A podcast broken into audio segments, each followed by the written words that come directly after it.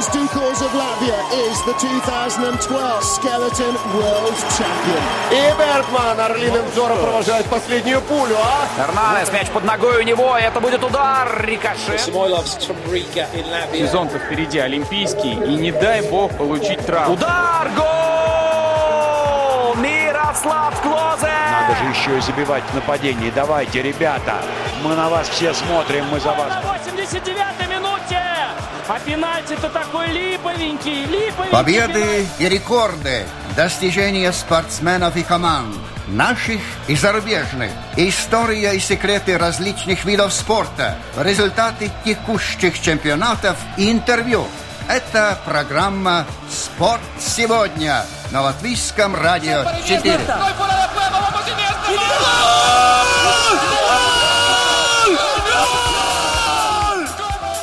Не страшно отступать, страшно не продолжить борьбу. Пожалуй, этой японской мудростью движимы ветераны спорта. И хотя это может касаться всех спортсменов, завершивших активную профессиональную карьеру, сегодня мы поговорим о конкретном примере. На нем, кстати, многим можно поучиться, ведь спустя годы представители этого вида спорта собираются вместе и соревнуются, по-прежнему доказывая себе и другим, что они безгранично крутые.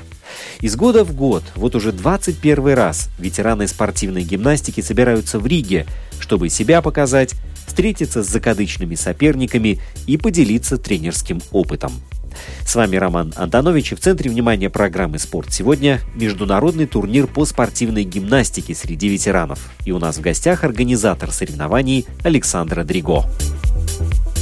Александра, первый вопрос, глядя на тебя, как ты вбегаешь э, в здание радио, запыхавшись немного, хочется спросить, как дела? Да, остается неделя до соревнований, как обычно, это самая спешка, еще куча дел, нужно все успеть, э, э, подготовить кубки, сделать приглашение, банкет, сами соревнования, организация, зал – очень много всего. Спонсоры звонят по поводу того, что когда привести, как сделать. В общем, неделя до соревнований моя любимая, она самая активная. Как вы да, заметили, я вбежала, опоздав немного на нашу э, с вами встречу. Да. Ну, немного о самом турнире, который будет проходить уже совсем скоро. Какой он по счету будет? Это уже 21 турнир. В прошлом году мы провели 20-й юбилейный, где было очень большое количество людей. Мы очень рады, что все приехали на юбилейный, собрались все, все, все страны, всей командой. Вот, в этом году у нас 21-й. Мы очень рады, что мы продолжаем в том же духе. По нарастающей идет, или же все-таки 20-й был с большей помпой, размахом? Да, конечно, юбилейный был с большим размахом, и это очень зависит от календарного года соревновательного, потому что в этот раз очень насыщенный календарный год, и, к сожалению, не все команды смогут приехать. Даже Норвегия, Германия, у них очень большой фестиваль в этом году, и они не смогут приехать. Также белорусы, у них европейские игры, может быть, вы знаете, 15 да, да, конечно, июня, да. да. Вот, поэтому это зависит, да, каждый год у нас один год очень насыщенный, один год немножко на спад. Мы уже знаем эту схему, поэтому берем это в учет. Тем не менее, будет э, все равно предостаточно спортсменов, которые прибудут да, э, сюда. Да, конечно. Сколько, а в этом году мы встречаем порядка 40 человек. В прошлом году это было около 65. Но все равно 40 это хорошее число для ветеранов. И страны ну, также у нас э, Германия, некоторые участники, которые не едут на соревнования. Э, белорусы э, все-таки дали нам несколько участников. Финляндия, Молдавия, Австрия, в этом году Литва к нам присоединится, к чему мы очень рады. Они до этого не участвовали, но посмотрели на наш турнир и решили, что тоже будут делать у себя, и также вот приезжают посмотреть, как мы все это дело организовываем. Да, кстати, не только в Латвии проходят подобные соревнования, да, я так понимаю, да? да? очень давно начали это чехи. Чехи тоже, кстати, у нас присутствуют. И э, в Чехии вот они уже тоже лет 20 этим занимаются, у них ветеранское движение. Германия — это очень популярная страна для ветеранского движения. Там это очень все хорошо развито. Норвегия, такие вот страны, Швеция. Но из наших балтийских, к сожалению, пока только мы. Но вот Литва в следующем году собирается тоже участвовать и делать у себя. Ты говоришь, к сожалению, но, допустим, если в Литве будут проходить подобные соревнования, не будет так, что они, часть участников, перетянут к себе, и в Ригу приедет, допустим, меньше спортсменов? Нет, я не думаю, что Нет? они будут делать те же даты, и не думаю, что это будет такой размах, потому что нам тоже нужно было лет 5-10 для того, чтобы стать международным турниром, поэтому думаю, что мы как-нибудь с ними договоримся. Сам турнир, он а, где-то фигурирует в каких-то в реестрах Международной Федерации или, или, или нет? А, да, мы зарегистрированы как международный турнир. А, сейчас у нас статус европейского чемпионата. Это мы получили где-то лет пять назад. Вот этот статус мы очень-очень рады. И в Латвийской Федерации также в календаре мы как официальное соревнование уже тоже много-много лет. Но ветераны, они приезжают э, соревноваться. Понятное дело, что тот, кто вложил всю душу и всю свою жизнь в спорт, естественно, остановиться не может. Но эти соревнования, что они дают э, ветеранам? Ну, вы знаете, это больше какая-то моральная поддержка для них, э, что они еще что-то могут, что они могут показать себя. Плюс э, очень много спортсменов э, разных стран встречаются на этом чемпионате и могут обсудить разные вещи, которые их интересуют. Это те же, может быть, международные лагеря какие-то, да, это какие-то связи для того, чтобы устраивать чемпионаты, приглашать гостей, потому что в основном все ветераны — это тренера, судьи, может быть, э, участники федерации, Поэтому для них это больше такое, даже как э, встретиться и пообщаться. Это спортивный клуб, я бы сказал, клуб да. по интересам. Да, клуб по интересам. В то же время, где можно еще показать, что они что-то могут и умеют до сих пор э, в их возрасте. Это очень похвально. Да, и побороться за кубок, кстати. Конечно, конечно. Да. У нас, э, да, у нас большой кубок, который мы даем за all around. All around – это все снаряды вместе участнику какому-то самому возрастному обычно, потому что по нашим официальным правилам, чем старше ты, тем легче твоя программа. А, но также в каждой категории, а, категории возрастной, можно выиграть тоже свой кубок тренеры, ну вот участники, да, но они по идее тренеры, они привозят с собой э, молодое поколение, ну не знаю, там как-то показать что-то, с кем-то познакомить, чему-то да, научить. Да, привозят, привозят э, посмотреть, показать, опять же навести какие-то контакты но довольно-таки редко. В основном тренера привозят э, тренеров. Поэтому участники именно вот молодые, так как у нас э, есть ограничения, да, возрастное, это 25 лет для девочек и 30 лет для мальчиков. Поэтому молодым как бы делать, э, в принципе, нечего, но очень часто они тоже приезжают познакомиться и пообщаться. Ну как, твиттер вести, твиттер тренера, да? Сидишь да, и да, да, записываешь. Да. А если серьезно, то ветеран звучит, ну, как бы вот это такое слово ярлык, да, но с другой стороны, э, в спорте ветеран это человек, у которого, может быть, даже и седины на висках нету. Да, все верно. У нас э, гимнастика, спортивная гимнастика очень молодой вид спорта, где девочки заканчивают э, порядка 25 лет. Это вот рубеж. В принципе, очень мало людей, таких как Оксана Чусовитина, которые в 40-45 лет участвуют в международных соревнованиях. Но так, где-то 25 лет для девочек и 30 для мальчиков, это вот все уже рубеж, когда они заканчивают свою карьеру. И после этого тогда они могут присоединяться к, э, да, к клубу, клубу по интересам. да? Но выходит тогда, что 40 число участников на самом деле оно не отражает вообще всего ветеранского движения, потому что оно на самом деле большое должно быть. Да, все верно, но очень большое. И 40 это участники, которые на этот год смогли приехать, но в основном, например, на том же банкете, который у нас состоится после, приходит количество 100-150 человек, потому что с собой приезжают э, судьи, Э, тренера, друзья и очень много человек из, из спортивной сферы. Какая выгода организаторам? Потому что все это требует очень больших вложений, э, связей, э, нервов, времени, да, а в итоге, я понимаю, это праздник для людей, которые много отдали спорту, да, легендарные люди, но тем не менее, вот для организаторов как, какой, какой профит? Выгоды для нас никакой нету. Мы делаем это только на каких-то своих интересах и а, своих эм, моментах именно душевных. Мы просто хотим подарить людям возможность выступать так как а, в нашей, вот, э, например, в той же России, да, страны СНГ и по Балтии очень мало проходит таких соревнований. В Европе действительно очень развито. У нас, к сожалению, вот нет. Поэтому это все, все только на нашем каком-то интересе, энтузиазме, энтузиазме да. да. Мы, мы от этого ничего не получаем. Мы, наоборот, э, вот как бы больше стресса, нервов. У нас эти пару месяцев последних, это вообще, конечно, очень э, веселый промежуток жизни. Но да, вот как-то как так пока.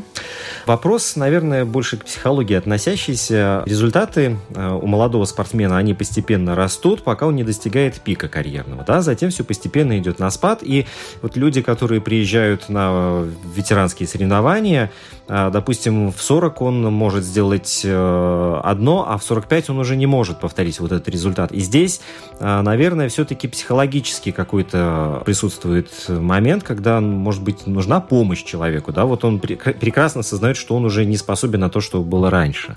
Да, это верно. Вообще такая вот психологическая поддержка, опять же, в наших странах не очень развита, Балтия, СНГ. А, по Европе это очень все развито даже именно со стороны коммерции, то есть им предоставляют зал бесплатно, им предоставляют какую-то поддержку, чтобы они могли продолжать тренироваться. У нас такого нет, у нас а, вот э, коммерческая часть зала, она немножко все-таки выше, чем помощь э, тем же ветеранам.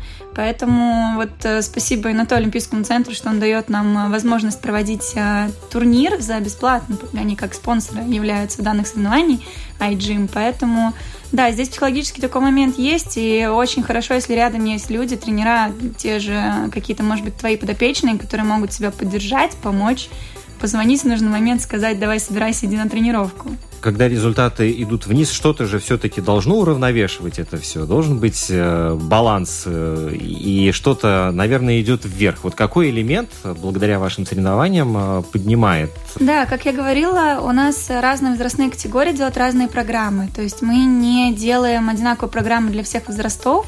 И, в принципе, э, даже в те же 45 лет, если ты в 40 делал одно, в 45 тебе уже нужно делать совсем другую программу, и она намного легче.